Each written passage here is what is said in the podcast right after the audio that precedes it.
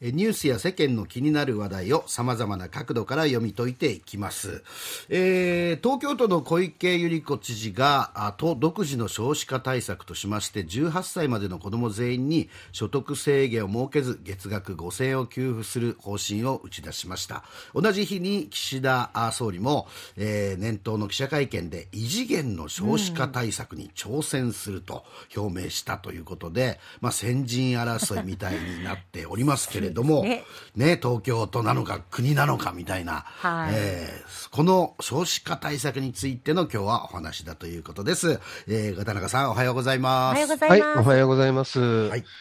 はい、このきっかけはあの去年の暮れですね、厚生労働省が発表した人口動態統計の速報値でした、えー、去年10月までの出生数はおよそ67万人で、過去最低だった前の年をさらに下回り、年間の出生数が初めて80万人を割る見通しになりました。あの国立社会保障人口問題研究所は6年前に80万人を割るのは2030年と推計していましたけれども、はい、想定よりね、8年も早いペースで少子化が進んでいることに、まあ、ショックが広がったんですね。はい、国って言っても、まあ、それが国民の集合体である以上、人口が減れば当然ながら国力が落ちるわけで、でね。はい、で一方であの、高齢化はどの国も経験がしたことがない速さで進んでますから、うん、そこを支える労働力が減ると、年金をはじめとする社会保障は立ち行かなくなります。はいえー、そんなぎりぎりのところに日本は立っているのだということを、さすがにですね政治も危機感を募らせているわけで、うん、まあ、ただ、私は何を今更っていうのが正直な感想ですけどね。ねもう前から分かって言われてましたもんね、少子化が。そうなんですよ。はい。でまあ、首相が言う異次元の対策がどういうものか注目してますけども、うん、あの一つ参考になる国がありまして、これ、ハンガリーなんですけれども、はい、このハンガリーのオルバーン首相はあの移民受け入れ拒否の強硬派で、うん、公共事業をめぐる黒い噂も絶えずですね、うん、独裁的とも言われる人物ではあるんですが、はい、少子化対策はまあ独裁的というか徹底していてですね、その予算規模は、えー、国内総生産の4.7%。4.7? はい、日本は1%足らずですから、およそ5倍です。はいっていうか、まあ、日本が先進国平均の半分以下っていう低さなんですけれども、はい。で、やってることがですね、まあ、すごくてですね、例えば、子供を1人産むごとに母親の所得税が減税されて、うん、4人以上子供を産んだお母さんは所得税ゼロになるんです。えー、すごい。はい。でしかも育児休暇は3年で、子供が2歳になるまでは出産前の収入の7割の保育料が支払われます。これならね、働く、はい。だからこれなら働く女性も子供を産む選択がしやすいでしょうし、はい、事実、ハンガリーの成人女性の就業率は75%を超えていて、日本はまだ50%ぐらいなんですね。はい。だって働いても所得税ゼロですよ。そうですよね。はい。はい。まあ4人持って働くって大変ですけど、はい。確かにね。またあの3人以上の子供がいるご家庭が新築の家やマンションを買った場合には、国からおよそ400万円が現金で支給されて、さらにおよそ600万円分の利子補給もあると。はあ。ね。もうまさにこれが異次元だと思うんですが、すごいですね。はい。まあ、この結果ですね、2010年当時1.25だったハンガリーの合計特殊出生率は、10年で1.56まで上昇しました。はい。はい、審査がまだまだ他にもあってですね、うん、ネット上の 東アジア真相取材ノートというのでですね、近藤大介さんが詳しく報じてますんで、まあ、ぜひ機会があれば読んでみてください。はい、びっくりすると思います。うん、えー、ただあの、誤解されないように言いたいのは、私は戦前のようなですね、夢を増やせよなんてことを言ってるわけじゃなくてですね、うん、結婚する自由もしない自由も、うん、から子供を産む自由も産まない自由もみんな尊重されるべきですし、うん、同性婚も認められるべきだと私は考えてます。はいそれでもこのままのペースで少子化が進めば、経済も社会保障も立ち行かなくなりますから、うん、少なくとも子供を持ちたいと思う人には、うんうんうん、産んで育てるための金銭的負担とか、そこに費やす時間に見合うだけの支援はすべきだと思うんですね。はい、でだから相手さそのそれがたとえ未婚のお母さんでも、うん。あるいは養子を取る同性婚のカップルでもうん。一緒だと思います。うん。はい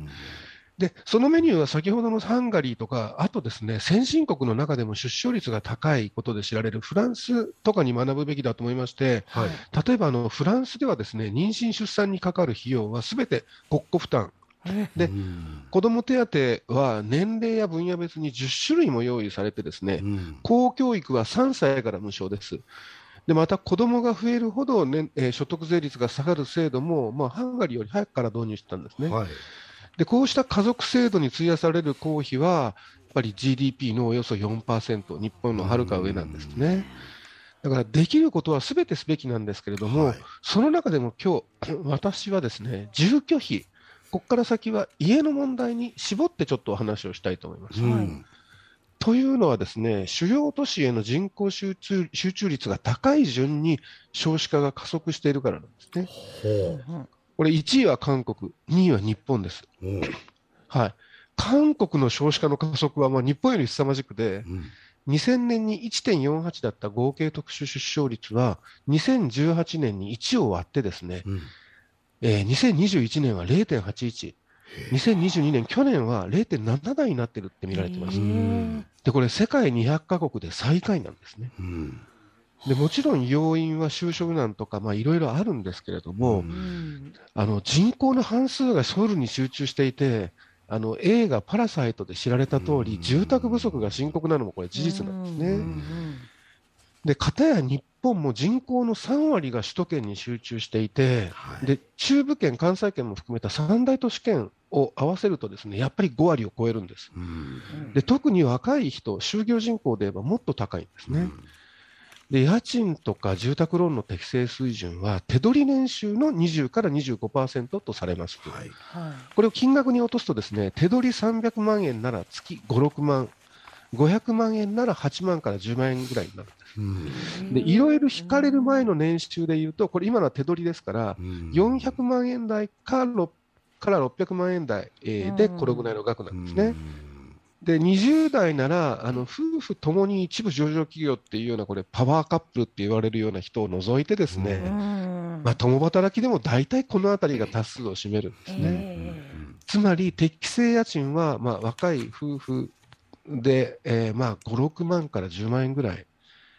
で、じゃあ、これで借りられる家はというとですね、うん福岡市って、あの、政令市の中で比較的家賃低い、低めなので、まあ、中心部を除けばですけれども、うん。10万円払えば、まあ、2DK 以上が借りられますけれども、まあ、5万円だと、それでもやっぱりワンルームですよね。で東京だと10万円出しても 1LDK すら23区内はほぼ全滅でして、はい。無理でしょうね。うん、2LDK だと23区内の相場は平均16万円で、まあとても手は届きません。まあ、だからその分遠くに住めばいいんですけれども、通勤に長い時間かかるところでは、行きも帰りもですね、保育園の送迎時間がもうギリギリになるんですね。そうですね。はい。まあ、この住宅問題は子供を持つ上で大きな障壁の一つであることは間違いなくて、ちなみに平均家賃高い順にやっぱり東京、神奈川、大阪、埼玉、千葉、京都っていうふうに当然ながら都市部なんですね。ね。はい。